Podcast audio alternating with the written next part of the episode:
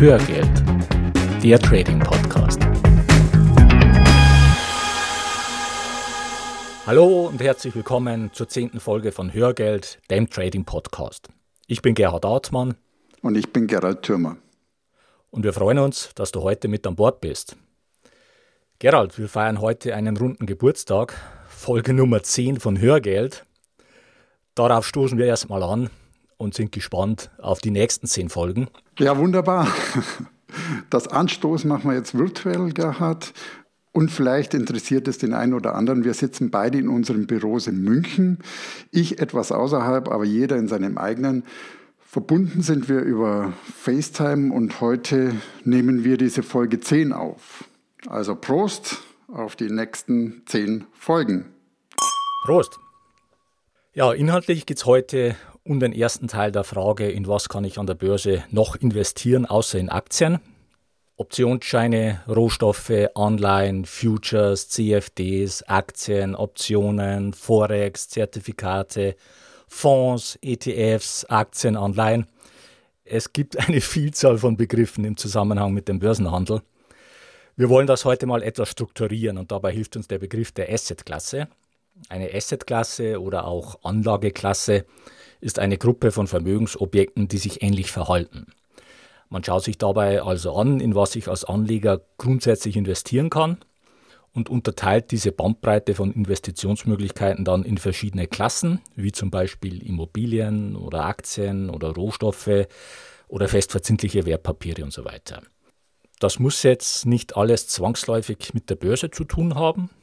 Eine Immobilie wird man nicht an der Börse kaufen, sondern zum Beispiel über einen Makler oder manch einer mittlerweile auch über eBay. Aber andere Assetklassen wie Aktien oder Anleihen werden typischerweise über die Börse gehandelt. Und eine erste Möglichkeit, Vermögenswerte in Assetklassen zu strukturieren, ist über das sogenannte magische Dreieck der Vermögensanlage. Ja, das sogenannte magische Dreieck der Vermögensanlage ist ideal, um eine erste Sortierung fast jeder Anlageform vorzunehmen. Wir haben es hier mit einem Kräftedreieck zu tun. Und zwar die drei Kräfte sind Sicherheit, Rendite und Liquidität. Und vorausschicken möchte ich, es gibt erstmal keine Regel, wie eine richtige Verteilung der Gewichte auszusehen hat. Richtig oder falsch gibt es hier nicht und es ist ein gutes Vehikel, das Zusammenwirken dieser drei Kräfte zu visualisieren. Und es ist auch super geeignet, sein persönliches Anlageverhalten daran zu spiegeln.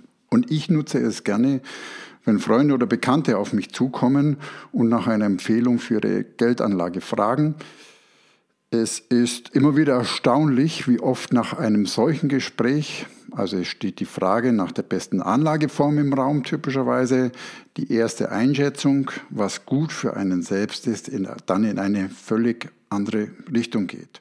Die typische Ausgangssituation, auf keinen Fall möchte ich Geld verlieren, immer an mein Geld kommen und es soll für mich arbeiten. Ja. Und ich möchte mich am liebsten nicht aktiv darum kümmern. Und die meisten wissen natürlich intuitiv, dass es eine solche Anlageform nicht gibt. Und es hilft sich, die Kräfteverteilung des Dreiecks gemeinsam anzuschauen. Und erstmal erkläre ich nochmal kurz die drei Begriffe. Also erstens Sicherheit. Hier geht es darum, wie gut eine Anlage geeignet ist, das Vermögen zu erhalten und die Risiken, die uns bei der Geldanlage begegnen, die sind mannigfaltig. Das geht los mit den Kursschwankungen jeglicher Art, Bonität des Emittenten oder Schuldner. Dann kommen auch die Abhängigkeiten von politischen Ereignissen dazu. Und oft kommt reflexartig als Empfehlung zum Erhöhen der Sicherheit auf eine hohe Diversifikation zu achten. Naja, was so falsch ja nicht ist. Als zweites die Rendite als zweiter Begriff. Also wie ertragreich ist eine Anlage? Die Rendite ist wohl die Kennzahl, die den Einsteigern am ehesten nutzt, die verschiedenen Angebote am Markt zu vergleichen. Und damit ist sie auch die Kennzahl mit dem größten Sexappeal. Sie ist einfach die am meisten beachtete. Weniger sexy, aber genauso wichtig ist die Liquidität oder die Verfügbarkeit also wie schnell kannst du einen investierten Betrag zu Bargeld oder Bankguthaben machen? Gibt es Strafkosten, wenn du den betroffenen Vertrag vorzeitig auflösen möchtest? Also je kleiner dieser Zeitraum und je niedriger die Hürde, desto liquider ist die Vermögensanlage. Und diese drei Eckpunkte stehen bei Geldanlagen immer in einem Kräfteverhältnis. Hohe Sicherheit, hohe Rendite, hohe Liquidität, das gibt es einfach nicht. Eine andere Kombination, ein anderes Beispiel, hohe Sicherheit, hohe Rendite, niedrige Liquidität. Früher waren das langfristige Anleihen oder Sparverträge und die fallen in unserer heutigen Zeit bei der Niedrigzinsphase leider komplett aus. Sind aus unserer Sicht auch nicht mal mehr geeignet, die Inflationsrate abzufangen. Und es werden hier die Alternativen knapp. Oder was meinst du, Gerhard? Ja, das ist ein Riesenproblem, vor dem die typischen Sparer heute stehen. Und dieses Problem lässt sich nicht mit Zinspapieren lösen. Das muss man einfach akzeptieren. Mhm. Aber eine aus unserer Sicht interessante Option ist ein Sparplan auf ETFs, wie wir das in Folge 7 vorgestellt haben, ja. oder auch bei entsprechend vorhandenem Know-how ein Sparplan auf einen Korb von Aktien. Und das Ganze über eine Laufzeit von mindestens zehn Jahren und einem flexiblen Ausstiegsfenster von fünf Jahren. Ja. Das hat Aussicht auf eine attraktive Rendite bei relativ guter Sicherheit. Aber mit Zinspapieren ist das nicht mehr zu erzielen. Gerhard, genau der Anlagehorizont, das ist eine oft unterschätzte Stellschraube. Noch ein Beispiel, niedrige Sicherheit, hohe Rendite, hohe Liquidität. Da fallen typischerweise Aktien und Optionen rein. Die können täglich gehandelt werden, also hohe Liquidität und bieten die Chance auf eine hohe Rentabilität, haben aber auch ein hohes Risiko, angefangen bei den Kursschwankungen bis hin zum Emittentenrisiko bei Optionsscheinen. So Gerhard, jetzt zu den einzelnen Assetklassen. Ja, und eine Assetklasse, auf die wir als erstes deinen Fokus richten wollen, sind Aktien. Die Aktie ist das Vehikel, mit dem du am besten am wirtschaftlichen Erfolg eines Unternehmens partizipierst. Und als Aktionär gehört dir ein Anteil am Unternehmen. Ja. Gerald, wir beide besitzen ja seit langem Aktien von Apple. Mhm. Ich selbst habe Apple bei umgerechnet knapp 19 Euro gekauft. Die steht aktuell bei 128 Euro. Und Apple ist ein klassischer Trendfolgewert. Und wir werden uns in einer späteren Folge von Hörgeld mit dem Thema Trendfolge detaillierter beschäftigen und auch damit, wie wir solche Aktien systematisch herausfiltern. Wenn du aber jetzt als Zuhörer zufällig auch Apple-Aktien besitzt und in den Apple Store gehst, um dir dort das neue iPhone oder was auch immer zu holen, dann kannst du und solltest du das mit dem Gefühl tun, dass dir ein Teil des Ladens gehört. Ja. Und das gleiche gilt für dein Mittagessen bei McDonald's oder deine Kaffeepause bei Starbucks. Wenn wir Deutschen bei unserem Konsum ab und zu überlegen, bei welchen Firmen wir einkaufen und einfach mal in Erwägung ziehen, ob das vielleicht auch Unternehmen sind, an denen man sich beteiligen könnte, indem wir in deren Aktien investieren. Und in der Nachschau betrachtet wäre es in der Tat am besten gewesen, die Altersversorgung mit Aktien abzusichern. Und auch ich glaube, da müsste man sich um die Vermögensbildung und die Altersversorgung der Deutschen keine Sorgen mehr machen. Und es ist in der Tat ein tolles Gefühl, bei Starbucks zu sitzen und sich vorzustellen, dass mir ein Teil des Ladens gehört. Ja, es ist ein Drama mit den Deutschen, aber wir arbeiten hier bei Hörgeld ja dran. Und wenn du also Aktien besitzt, dann sind diese Aktien ein Teil des sogenannten Eigenkapitals des Unternehmens und damit bist du Gesellschafter und Miteigentümer dieses Unternehmens. Und dadurch hast du auch entsprechende Rechte, denn die Aktionäre sind die Eigentümer des Unternehmens. Und diese Eigentümerschaft ist ganz real zu verstehen. Wenn jetzt Apple zum Beispiel heute beschließen würde, seine Geschäftsaktivitäten einzustellen und alles Verwertbare zu verkaufen, was zugegeben nicht sehr wahrscheinlich ist, aber dann stünde dir als Aktionär vom gesamten Erlös dein entsprechender Anteil zu. Oder ein anderes Beispiel. 1999 hat Vodafone den Aktionären von Mannesmann ein Angebot für die Übernahme der Aktien gemacht. Daraufhin hat sich ein wahrer Krimi entwickelt, bei dem das Management von Mannesmann verzweifelt versucht hat, diese Übernahme zu verhindern. Das hat aber alles nichts genützt. Gut drei Monate später war Mannesmann an Vodafone verkauft. Die Mehrheit der Aktionäre von Mannesmann hatte sich entschieden, das Angebot von Vodafone anzunehmen. Und ein weiteres Recht, das du als Aktionär hast, ist das Stimmrecht, das dir die Teilnahme an der jährlichen Aktionärsversammlung erlaubt.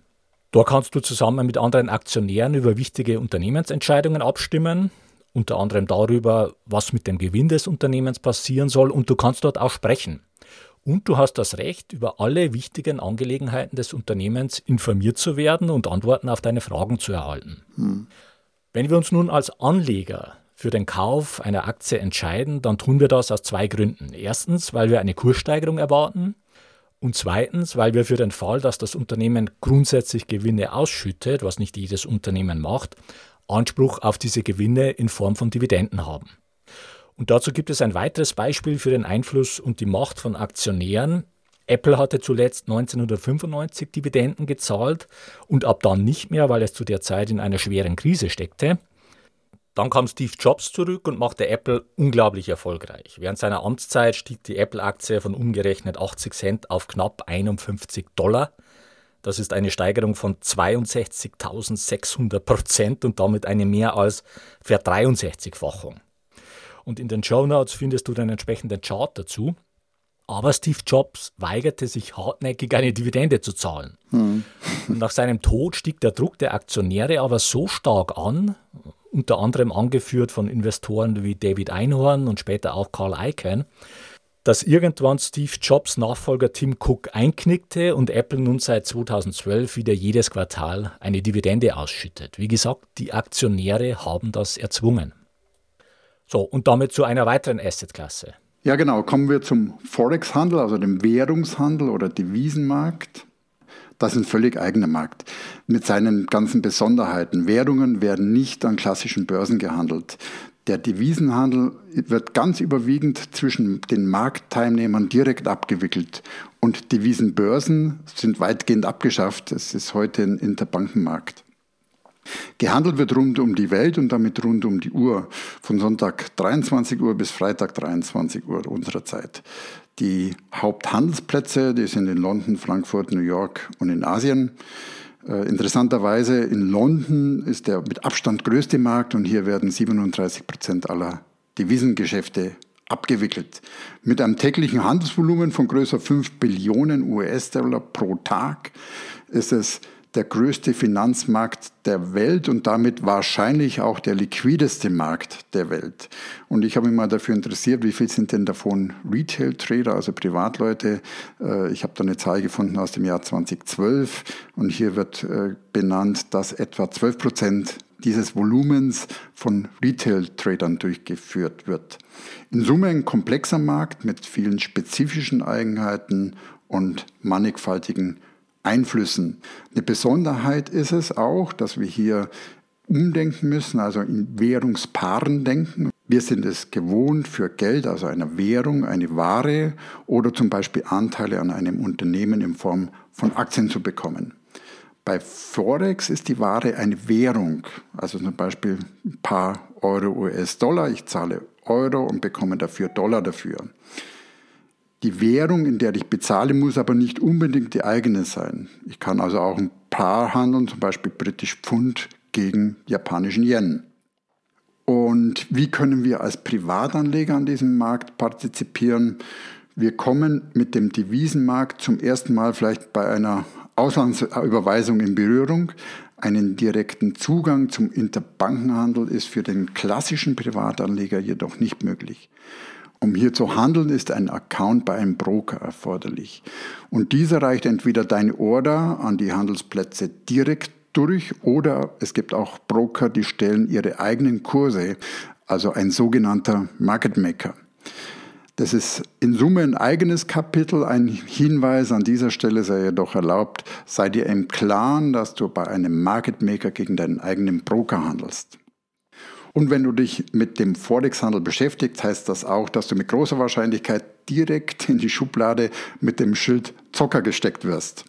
Das kommt daher, dass wir mit Devisen vor allem in Form von Differenzgeschäften spekulieren. Typischerweise mit Hebelwirkung auch noch, sogenannten CFDs.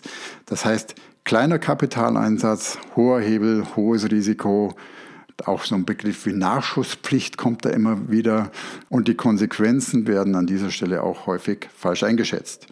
Wie diese Differenzgeschäfte mit CFDs im Detail funktionieren, erklären wir dann in einer späteren Folge. Und trotzdem, es gibt auch an diesem Markt interessante Handelsstrategien. Grundvoraussetzung für ein Engagement im Forex-Markt ist jedoch das Verstehen der Risiken und die Wirkungsweise der Instrumente. Ja, das ist der entscheidende Punkt. Der Forex-Markt ist für uns Trader sehr interessant. Man muss aber die Spezifika, die Eigenheiten dieses Marktes kennen. Und wir werden dem Thema Forex auch mindestens eine, wahrscheinlich auch mehrere künftige Sendungen von Hörgeld widmen. Damit kommen wir jetzt zu einer weiteren Assetklasse, die an der Börse gehandelt wird, nämlich den Anleihen. Der Verkauf von Anleihen ist eine Möglichkeit, wie sich Organisationen Kapital beschaffen können. Und solche Organisationen können zum Beispiel Banken, Staaten, Bundesländer, Kommunen oder auch Unternehmen sein. Und da sind wir auch schon bei einem entscheidenden Unterschied zu den Aktien. Wenn du eine Anleihe von einem Unternehmen kaufst, dann gehört dir gar nichts von diesem Unternehmen. Du leist dem Unternehmen damit einfach nur Geld, was für das Unternehmen als Fremdkapital zählt und du wirst dadurch zum Gläubiger des Unternehmens, aber nicht zum Miteigentümer. Und du bekommst dafür einen Zins und wenn das Unternehmen zahlungsfähig bleibt, bekommst du am Ende auch dein Geld wieder zurück. Davon, dass das Unternehmen in der Zwischenzeit vielleicht von einer 100-Mann-Bude zum Weltmarktführer aufgestiegen ist, hast du als Anleihenbesitzer nichts. Hm. Jetzt werfen wir mal einen Blick auf die wichtigen Ausstattungsmerkmale von Anleihen. Da ist erstens der Nominalwert, Zweitens der Kurs, zu dem sie herausgegeben wird. Drittens der Zins, den man als Käufer erhält. Dieser Zinsanspruch wird auch Coupon genannt. Viertens die Laufzeit und fünftens die Währung. Schauen wir uns dazu mal ein Beispiel an. Nehmen wir mal eine BMW-Anleihe mit einem Nominalwert von 100, einem Kurs von 98 Prozent. Der Kurs von Anleihen wird in Prozent, nämlich in Prozent vom Nominalwert ausgedrückt. Mit einem Coupon, also einem Zins von 3 Prozent einer Laufzeit von fünf Jahren und Euro als Währung. So, was heißt es dann? Du zahlst deinen Kurs, das sind 98 Prozent und zwar vom Nominalwert. Und der Nominalwert ist 100, also zahlst du 98. Die Währung ist Euro, also zahlst du 98 Euro für diese Anleihe und bekommst dann im Gegenzug pro Jahr deine 3% Zinsen wie im Coupon letztendlich versprochen und nach fünf Jahren erhältst du den Nominalwert zurück, also 100 Euro. Jetzt nochmal zusammengefasst, du hast 98 Euro bezahlt, du hast jährlich 3 Euro Zinsen erhalten, das macht in fünf Jahren 15 Euro und du hast nach fünf Jahren 100 Euro zurückerhalten, nämlich den Nominalwert, also 2 Euro mehr, als du bezahlt hast. Bezahlt hast du nämlich 98. Das macht in Summe eine Rendite von 15 Euro für die Zinsen plus die 2 Euro für den quasi Kursgewinn, also 17 Euro. Und bezogen auf dein eingesetztes Kapital in Höhe von 98 Euro sind das 17,35 Prozent oder 3,47 Prozent pro Jahr. Hm. Und ich habe hier mal bewusst Zahlen aus früheren Jahren genommen, als wir noch ein normales Zinsniveau hatten. Aktuell sind die Zinsen ja so niedrig, dass man daraus überhaupt kein anschauliches Beispiel mehr konstruieren kann. Ja, ich wollte gerade sagen, das, ist, äh, das hört sich gar nicht so schlecht an, diese Rendite pro Jahr. Ja, also man kann es gar nicht mehr glauben, dass, ja. dass es solche Zeiten mal gab. Es klingt irgendwie alles sehr weit weg. Ja. Aber damit sehen wir auch schon, was die entscheidenden Faktoren für die Rendite einer Anleihe sind. Nämlich zum einen der Zins, zum zweiten der Kurs und zum dritten die Laufzeit. Und wenn du die Anleihe bis zum Ende der Laufzeit nicht verkaufen willst, dann weißt du schon zum Zeitpunkt, wo du die Anleihe kaufst, welche Rendite du damit machen wirst. Du kennst nämlich den Zins, du kennst den Kurs und du kennst die Laufzeit und damit kennst du deine Rendite. Was natürlich eine entsprechende Sicherheit erstmal bietet. Voraussetzung ist natürlich, dass der Emittent der Anleihe, in unserem Fall BMW, in den fünf Jahren nicht zahlungsunfähig wird. Hm. Klar, das Risiko bei BMW ist relativ überschaubar, aber bei anderen Emittenten kann das natürlich ganz anders aussehen. Und in dem Fall verlierst du entweder deinen ganzen Einsatz oder einen Teil davon. Wenn du jetzt dagegen die Anleihe nicht bis zum Ende der Laufzeit halten willst, da sind wir jetzt wieder beim Thema Liquidität, also wie schnell kommst du an dein Geld, sondern wenn du sie schon vorher verkaufen möchtest, was über die Börse jederzeit möglich ist, dann bekommst du es mit einem Kursrisiko zu tun. Der aktuelle Kurs der Anleihe schwankt nämlich und zwar vor allem abhängig davon, wie sich das Zinsniveau verändert und die Bonität des Emittenten. Und in Bezug auf den Kurs und die Rendite von Anleihen ist wichtig zu verstehen, dass diese beiden Werte sich gegenläufig verhalten. Das bedeutet, wenn der Kurs einer Anleihe fällt, dann steigt entsprechend die Rendite. Wenn du dir also entsprechende Charts anschaust, dann achte darauf, ob dort der Kurs oder die Rendite dargestellt wird. Und du weißt, dass ein fallender Anleihenkurs einer steigenden Rendite entspricht und umgekehrt. Nehmen wir nochmal als Beispiel die BMW-Anleihe. Wir hatten also einen Kurs von 98 Prozent, wir hatten einen Zins von 3 Prozent, wir hatten eine Laufzeit von fünf Jahren, was einer Rendite von 3,47 Prozent pro Jahr entspricht. Jetzt nehmen wir an, dass das allgemeine Zinsniveau plötzlich stark ansteigt und man mittlerweile mit deutschen Staatsanleihen, ich sag mal, eine jährliche Rendite von 4 Prozent erzielen kann. Das klingt in der heutigen Zeit, wo die Zinsen bei Null sind, völlig absurd, aber das waren in der Vergangenheit mal reale Renditen. Und diese 4% sind für die Anleger ein Referenzwert und der Maßstab, mit dem sie ihre Investitionsentscheidungen bewerten. Wenn also ein Anleger mit deutschen Staatsanleihen 4% Rendite pro Jahr machen kann, bei einer Sicherheit von praktisch 100%, dann muss er einen entsprechenden Anreiz erhalten, damit er sein Geld zum Beispiel in die BMW-Anleihe steckt, für die er nur 3,47% Rendite bekommt und noch ein höheres Risiko trägt. Ja. Und die Folge davon ist, dass die BMW-Anleihe weniger nachgefragt wird und dass ein Teil der Anleger, die die BMW-Anleihe gekauft haben, diese verkaufen werden, um stattdessen deutsche Staatsanleihen zu kaufen. Das wird den Kurs der BMW-Anleihe nach unten drücken, wodurch sich deren Rendite erhöht. Und das Spiel wird so lange gehen, bis der Kurs so weit unten ist, dass die Rendite über der Rendite der deutschen Staatsanleihen liegen wird und sich somit wieder ein neues Gleichgewicht einpendelt. Für dich als Anleger bedeutet das aber, wenn du die BMW-Anleihe gekauft hast und sie vorzeitig verkaufen willst und in der Zwischenzeit aber der Kurs der Anleihe gefallen ist, dann drückt das auf deine Rendite und du könntest Verluste machen.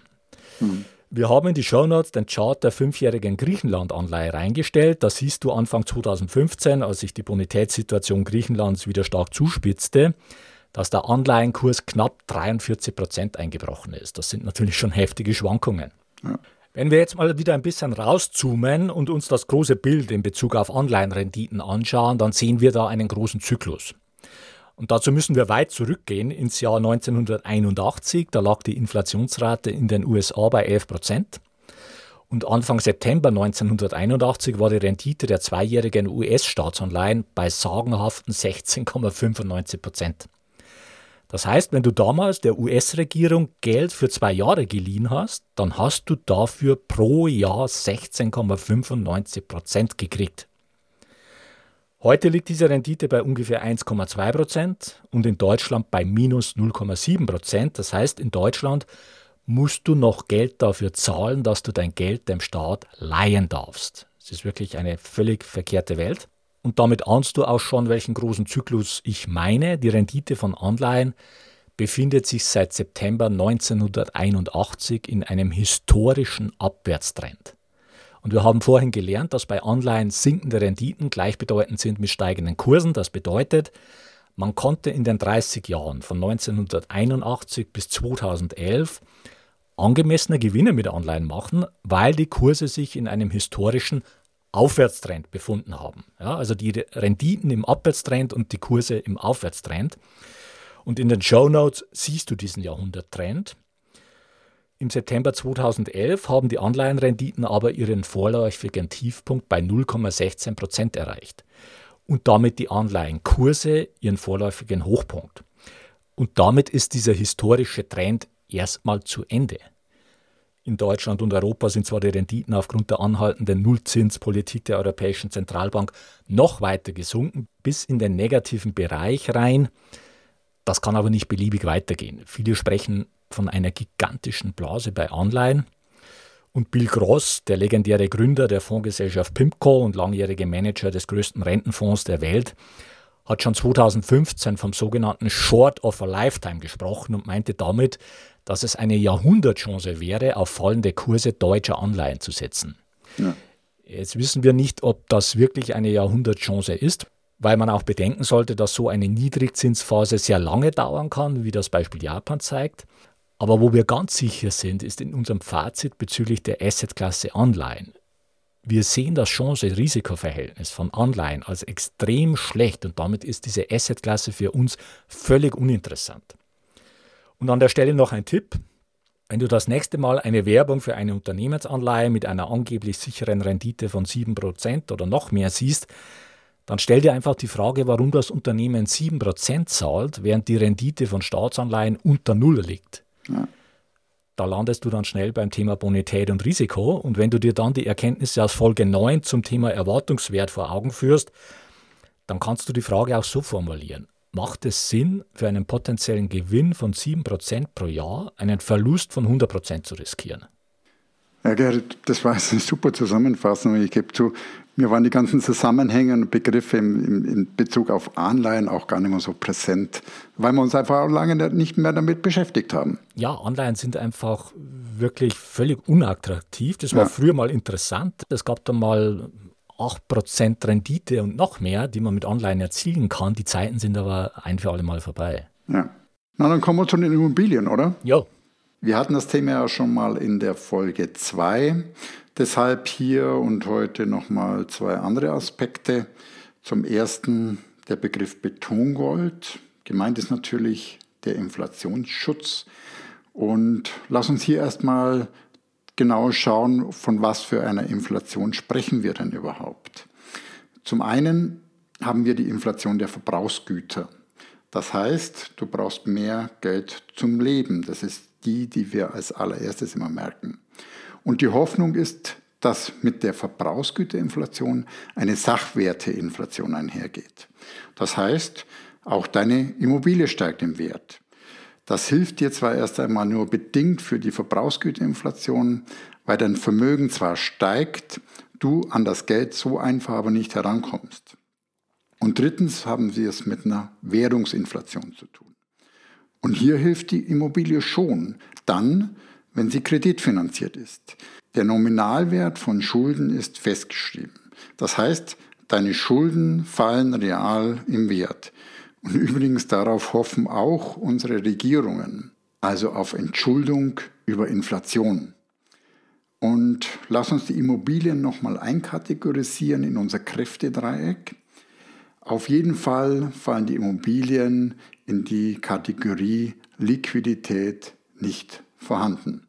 Zum einen ist die Laufzeit von Immobilien klassischerweise in den meisten Fällen auf lebenslang auf, ausgelegt. Und da spielt auch so etwas mit hinein, etwas hinterlassen für die nächste Generation, was ich sehr gut verstehen kann.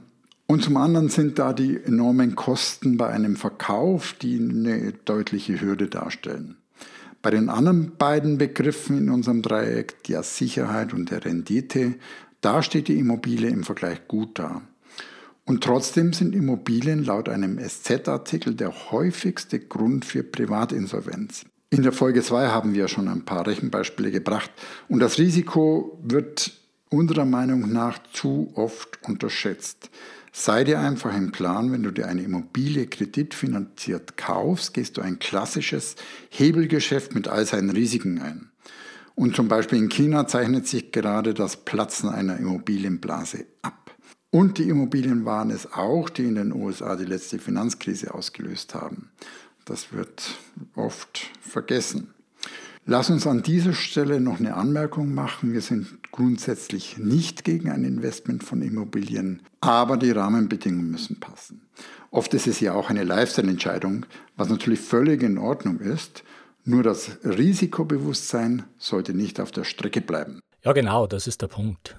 So, und jetzt zu unserem Pick der Woche. Und da sehen wir uns mal an, was der Wirtschaftshistoriker Professor Moritz Schullerik herausgefunden hat. Der hat nämlich in einer Studie die Entwicklung der verschiedenen Assetklassen Immobilien, Aktien und Staatsanleihen in 16 verschiedenen Industrieländern seit 1870 untersucht, also über einen Zeitraum von fast 150 Jahren. Und das Ergebnis? Die Staatsanleihen haben eine durchschnittliche Rendite von jährlich ungefähr 2% gebracht Aktien zwischen 7 und 7,5 Prozent und Wohnimmobilien zwischen 8 und 8,5 Prozent. Ups. Ja, das Ergebnis überrascht das, etwas in Bezug aha. auf die Stärke der Immobilien. Ja.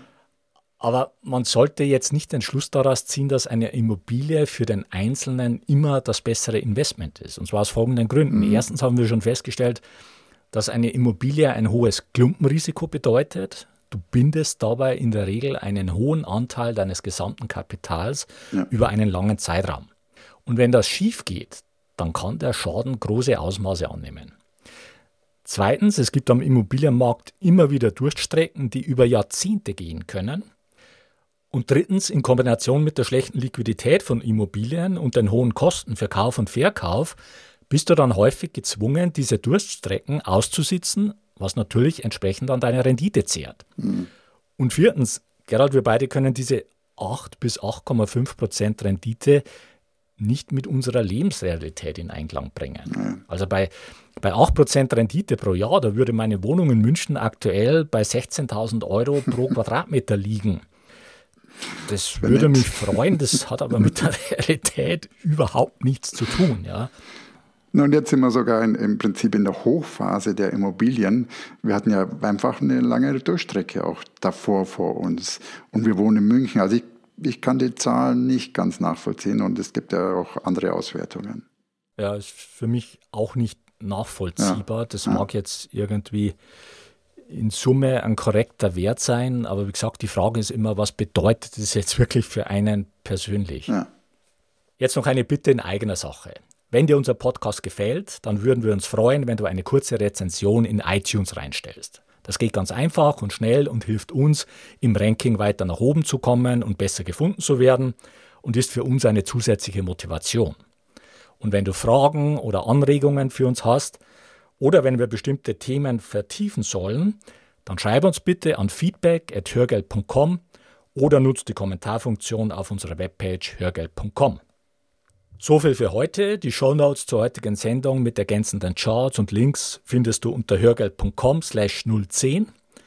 Bleibt noch der Ausblick auf die nächste Folge. Da geht es um die Frage, was sollte ich unbedingt über Money Management wissen?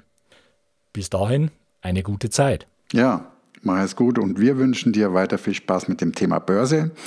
Und wir laden dich ein, auf diesem Weg die Verantwortung für deine Vermögensanlage selbst in die Hand zu nehmen. Die Geschichte geht weiter.